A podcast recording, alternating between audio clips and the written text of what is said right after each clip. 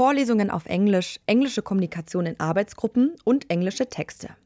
Der Wissenschaftsbetrieb und die dafür so wichtige wissenschaftliche Literatur haben sich mit der Globalisierung internationalisiert. Das schafft zum einen die Möglichkeit für Austausch und Zugang zu neuen Themenfeldern, zum anderen kann diese Internationalisierung oder auch Anglisierung aber auch WissenschaftlerInnen ausschließen und unter Druck setzen. Wie die Internationalisierung die Arbeit von wissenschaftlichen AutorInnen und Verlagen beeinflusst, wie sich das wissenschaftliche Buch verändert und welche Auswirkungen das auf die deutsche Wissenschaftslandschaft hat, darum geht es in unserer Forschungsquartett-Themenreihe Buchkulturen in Kooperation mit der Jungen Akademie. Ich bin Amelie Berbot. Hallo. Das Forschungsquartett. Wissenschaft bei Detektor FM. Welche Auswirkungen hat die Internationalisierung auf das wissenschaftliche Buch, Autorinnen und Verlage? Diese Frage hat sich die Arbeitsgruppe Internationalisierung der Jungen Akademie an der Berlin-Brandenburgischen Akademie der Wissenschaften und der Nationalen Akademie der Wissenschaften Leopoldina gestellt. Auf der Leipziger Buchmesse 2019 hat sie dazu die Podiumsdiskussion Buchkulturen organisiert. Dabei wurde zum einen diskutiert, wie vermehrte Subventionierungen in den letzten Jahrzehnten problematische Standards für wissenschaftliche Publikationen geschaffen haben und zum anderen, welche Konsequenzen die Internationalisierung zukünftig auf wissenschaftliche Karrieren haben wird. Es sprechen, wie auch schon letzte Folge, der US-amerikanische Philologe Glenn Most, der deutsche Jurist Miloš Wetz und der ebenfalls deutsche Wissenschaftshistoriker Michael Hagner. Jan Hennings, Historiker an der Central European University Wien und Mitglied der Jungen Akademie, moderiert. In Teil 2 ist dann auch Sebastian Matzner als Moderator zu hören. Er hat die Veranstaltung zusammen mit Jan Hennings organisiert, ist Philologe am King's College London und ebenfalls Mitglied der Jungen Akademie. Wir möchten nun gern Ihre Eindrücke zum Thema Internationalisierung und Veränderung im Veröffentlichungsverhalten von Wissenschaftlerinnen und Wissenschaftlern ähm, sammeln. Und ich werde dazu einige Fragen an Sie individuell stellen, aber ähm, Sie sind herzlich willkommen zu intervenieren, wenn Sie einen Beitrag zu dieser Frage ähm, an Ihrem Gesprächspartner leisten möchte. Herr Most, ähm, was für Transformationen im wissenschaftlichen Publizieren ähm, insbesondere mit Bezug auf das Buch, die Monographie, haben Sie im Verlauf Ihrer Karriere beobachtet? Also, welche Veränderungen im Hochschulwesen, im akademischen Buchmarkt, in Lesegewohnheiten, Publikationsfragen ähm, lassen sich Ihrer Meinung nach zusammenfassen oder beschreiben unter dem Begriff Internationalisierung? Ich bin im Geschäft mehr oder weniger 40 oder 50 Jahren und habe eine ganze Reihe von Entwicklungen in dieser Zeit gesehen. Ähm, die Entwicklungen sind anders in verschiedenen Ländern, in verschiedenen Disziplinen. Aber in den Ländern, die ich am meisten beobachtet habe, ist, glaube ich, die wichtigste Entwicklung in dieser Zeit gewesen, der enorme Wachstum an der Subventionierung von Forschung durch Forschungsgeldern. Ähm, das ähm, dieser Wachstum an der Subvention von Forschung ähm, ist ein mephistophelischer Vertrag gewesen für die Wissenschaften, weil auf der einen Seite es ihnen erlaubt hat, ähm, enorm zu wachsen und ähm, viele Leute einzustellen und Fragen anzugehen, aber mit sich gebracht hat eine ungeheure ähm, Verlust an Autonomie und eine ganz neue Apparatur an Verwaltung, Bewertung, Beantragung und so weiter. Insbesondere hat es zwei ähm, Probleme mit sich gebracht. Das eine ist die Quantifizierung, ähm, die Bezifferung von Forschung. Ähm, wo was zählt, ist nicht ähm, die Qualität, sondern die Quantität. Entweder die Quantität von Seiten oder die Quantität von Veröffentlichungen oder die Quantität von Zitaten. Das liegt alles daran, dass die Leute, die diese Urteile fassen über die Subventionierbarkeit, nichts von der Sache verstehen. Mhm. Die können nur beurteilen, was die Nummer ihnen sagt. Das, und das Zweite, das, das ähm, kommt, ist, dass das Modell, das benutzt wird, ist das Modell der Naturwissenschaften und nicht der Geisteswissenschaften. Dieses Modell wird angewandt auf die ähm, Geisteswissenschaften. Für die Naturwissenschaften gibt es nur Forschung in Gruppen. Es gibt nur viele, viele Veröffentlichungen und es gibt nur ganz kurzzeitige Veröffentlichungen. Für die Geisteswissenschaften kann es das geben, aber es gibt auch Langzeitforschungen von Einzelwissenschaftlern mhm. und diese werden nicht mit diesem naturwissenschaftlichen Modell erfasst. Das führt dazu, dass die Art und Weise der geisteswissenschaftlichen Forschung sich ändert.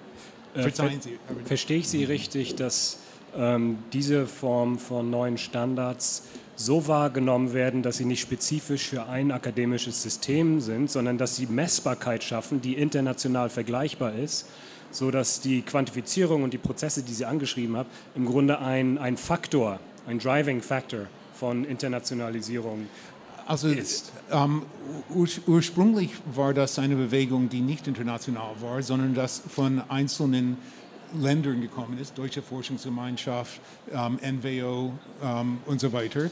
Es wurde dann über die ERC in Brüssel internationalisiert und wurde dann zu einem Art Standard, das dann angewandt wird in verschiedenen Ländern, ohne weiter darüber nachzudenken. Also ähm, ich, ich, würde jedes Wort, was du gesagt hast, unterschreiben mit der Quantifizierung. Ich glaube, es gibt noch einen zweiten Aspekt. Ähm, der äh, für die Veränderung, äh, für die Veränderungen im Publizieren relevant ist. Und das betrifft die Geisteswissenschaften und nicht so sehr die Naturwissenschaften. Und das ist der Punkt, dass es ähm, eine Veränderung in der ähm, Evaluierung der Reputation außerhalb der eigenen ähm, Community äh, gegeben hat. Das heißt, wer vor 40, 50 Jahren berühmt war außerhalb dem eigenen Kreis, der eigenen Disziplin, hatte ein sehr schlechtes Ansehen. So jemand wie Adorno hatte in der Philosophie oder der Soziologie ein sehr schlechtes Ansehen.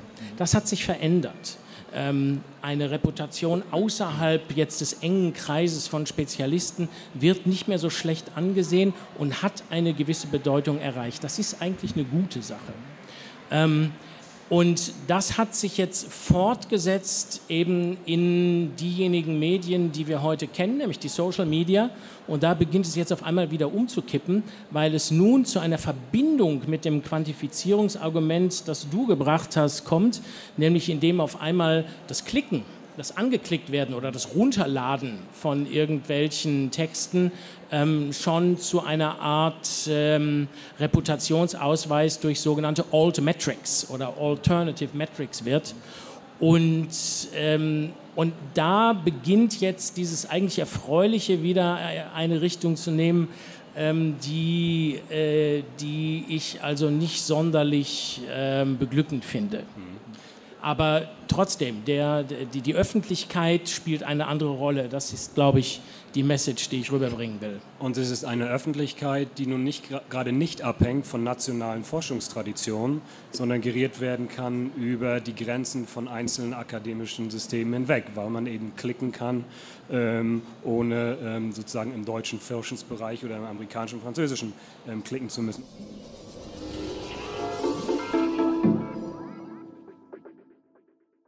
Vielen Dank. Wir haben nun die Veränderungen, die mit Internationalisierung zusammenhängen, gesammelt und möchten nun über die Konsequenzen dieser Veränderungen reden.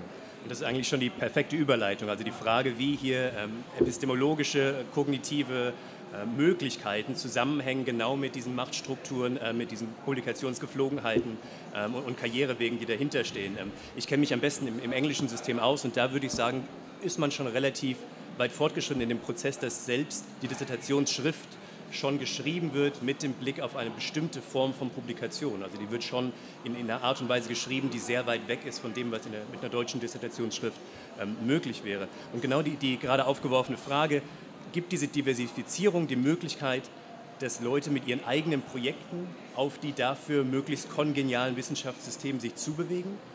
Gibt es die? Wird die gesucht? Oder ist es de facto doch so, dass die Hegemonie alles platt macht und wir hier eigentlich Verluste sehen in Zukunft? Also mein Eindruck ist, dass es eine sehr große Bewegung von jungen Menschen von Land zu Land gibt in der Wissenschaft, in den Wissenschaften, aber die ist weniger gerichtet nach ähm, allgemeinen Rahmenbedingungen ähm, des, der, der, besseren Arbeit, als vielmehr gegenüber äh, Richtung ähm, Lebensqualität oder aber bestimmte Stellen. Ähm, ich glaube, in dem Alter ist es weniger der Fall, dass man denkt, den Rest meines Lebens kann ich besser als Wissenschaftler in Schottland verbringen. Was du jetzt über England gesagt hast, England ist gewissermaßen ein Labor, ähm, um zu sehen, was passiert, wenn man die ganze wissenschaftliche Betrieb in die Händen von ähm, Bürokraten gibt. Und man sieht die Konsequenzen dort nicht nur in dem Unglück um, der Briten, sondern auch in der Art und Weise, wie ihre Forschung sich ändert. Man versucht jetzt so viel wie möglich kleine Arbeiten mit einem ganz klaren Ergebnis, mit einem kurzen Zeitdimension zu schreiben, bis zur nächsten Examen. Um, und um, alle, also die, die Rhythmik der Forschung wird nicht mehr von der Forschung bestimmt, sondern von den Evaluierungen. Das ist etwas, das in Europa kommen könnte, wenn die Leute denken, dass der Labor in England erfolgreich gewesen ist. Ich hoffe nicht. Also ähm, das ist ein Labor, was da stattfindet. Es ist ein Experiment. Ich muss sagen, ähm, zum, aus großer Freundschaft mit England würde ich es besser finden, es würde, wäre darauf verzichtet worden, auf dieses Experiment, auf dieses Labor, weil ich glaube, dass es also äh, ziemlich schief gehen wird der Punkt ist der, diese, diese Vorstellung, äh, kurze Aufsätze von 20 Seiten, die auf äh, sehr solider Forschung basieren, Papers, die in einem ganz bestimmten Stil geschrieben sind, seien der neue Goldstandard. Und wenn Dissertationen verlangt werden, macht man doch am besten eine kumulative Dissertation, in der fünf solcher Aufsätze aneinander geklebt werden und dann schreibt man noch eine Einleitung und einen Schluss. Das ist so das Eier-Popeye-Denken der Naturwissenschaftler. Ähm, und das ist in diesem Zusammenhang einfach Blödsinn. Wir trauen uns nur nicht mehr, das den Naturwissenschaftlern zu sagen, dass es Blödsinn ist. Ähm, das ist ein bisschen das Problem. Und äh, natürlich ist ein solches kumulatives Konstrukt zwischen zwei Deckeln kein Buch, mit Verlaub. Es ist kein Buch. Ein Buch zu schreiben ist eine andere narrative und epistemologische Aufgabe, weil nicht nur andere Themen angegangen werden, sondern die Themen auch anders angegangen werden als in einem Aufsatz, weil äh, man hergehen kann und ganz unterschiedliche Verknüpfungen und Assoziationen und Verbindungen und auch Abgrenzungen treffen kann, die überhaupt nicht in das Genre des Aufsatzes hineingehören, sondern die einfach das genuine Merkmal und eigentlich das Alleinstellungsmerkmal eines Buches sind.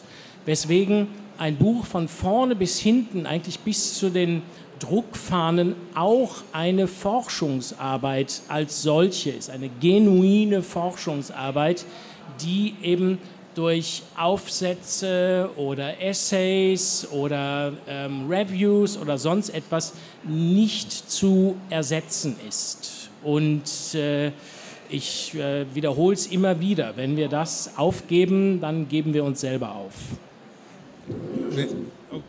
Ich, ich würde gerne vielleicht mal ein konkretes Beispiel erzählen für die Vor- und Nachteile, die untrennbar gleichzeitig passieren in diesem Prozess. Das Beispiel ist mein Forschungsfeld Völkerrechtsgeschichte. Früher gab es vielleicht in Deutschland an einer Hand abzuzählende Zahl an Forschern in diesem Bereich. Ähm, durch die Internationalisierung des Buchmarktes steht plötzlich eine viel größere Community zur Verfügung.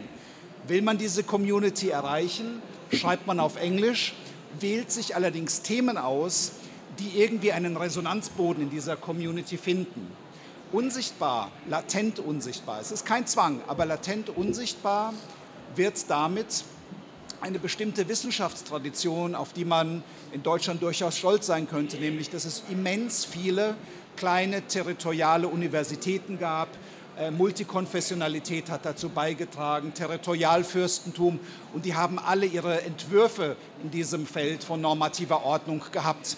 Schaut man in die Fußnoten von angloamerikanischen Verlagen, findet man dazu nichts. Es, es findet eine Wissensvernichtung in wirklich epochalem, äh, globalem Ausmaß statt. äh, über diese mittelbare Steuerung. Denn natürlich überlegt sich jemand, der ein Buch avisiert, was auf einen globalen Markt kommt, was, was interessiert denn die Leute da? Und ein solches Buch, was in Deutschland traditionell gut funktioniert hat, würde nun wahnsinnig eurozentrisch und geradezu ignorant wirken. Während ich im Gegenteil eher die Neigung hätte, von einer angloamerikanischen ähm, Ignoranz äh, und Hegemonie zu sprechen, die sich ihrer Ausblendungen offenbar ganz oft gar nicht bewusst ist.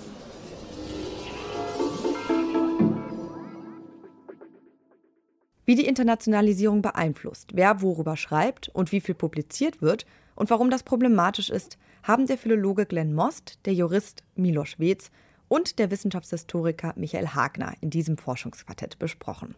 In der nächsten und letzten Folge unserer dreiteiligen Reihe Buchkulturen geht es dann um nationale Gegentendenzen und die Experten wagen einen Blick in die Zukunft.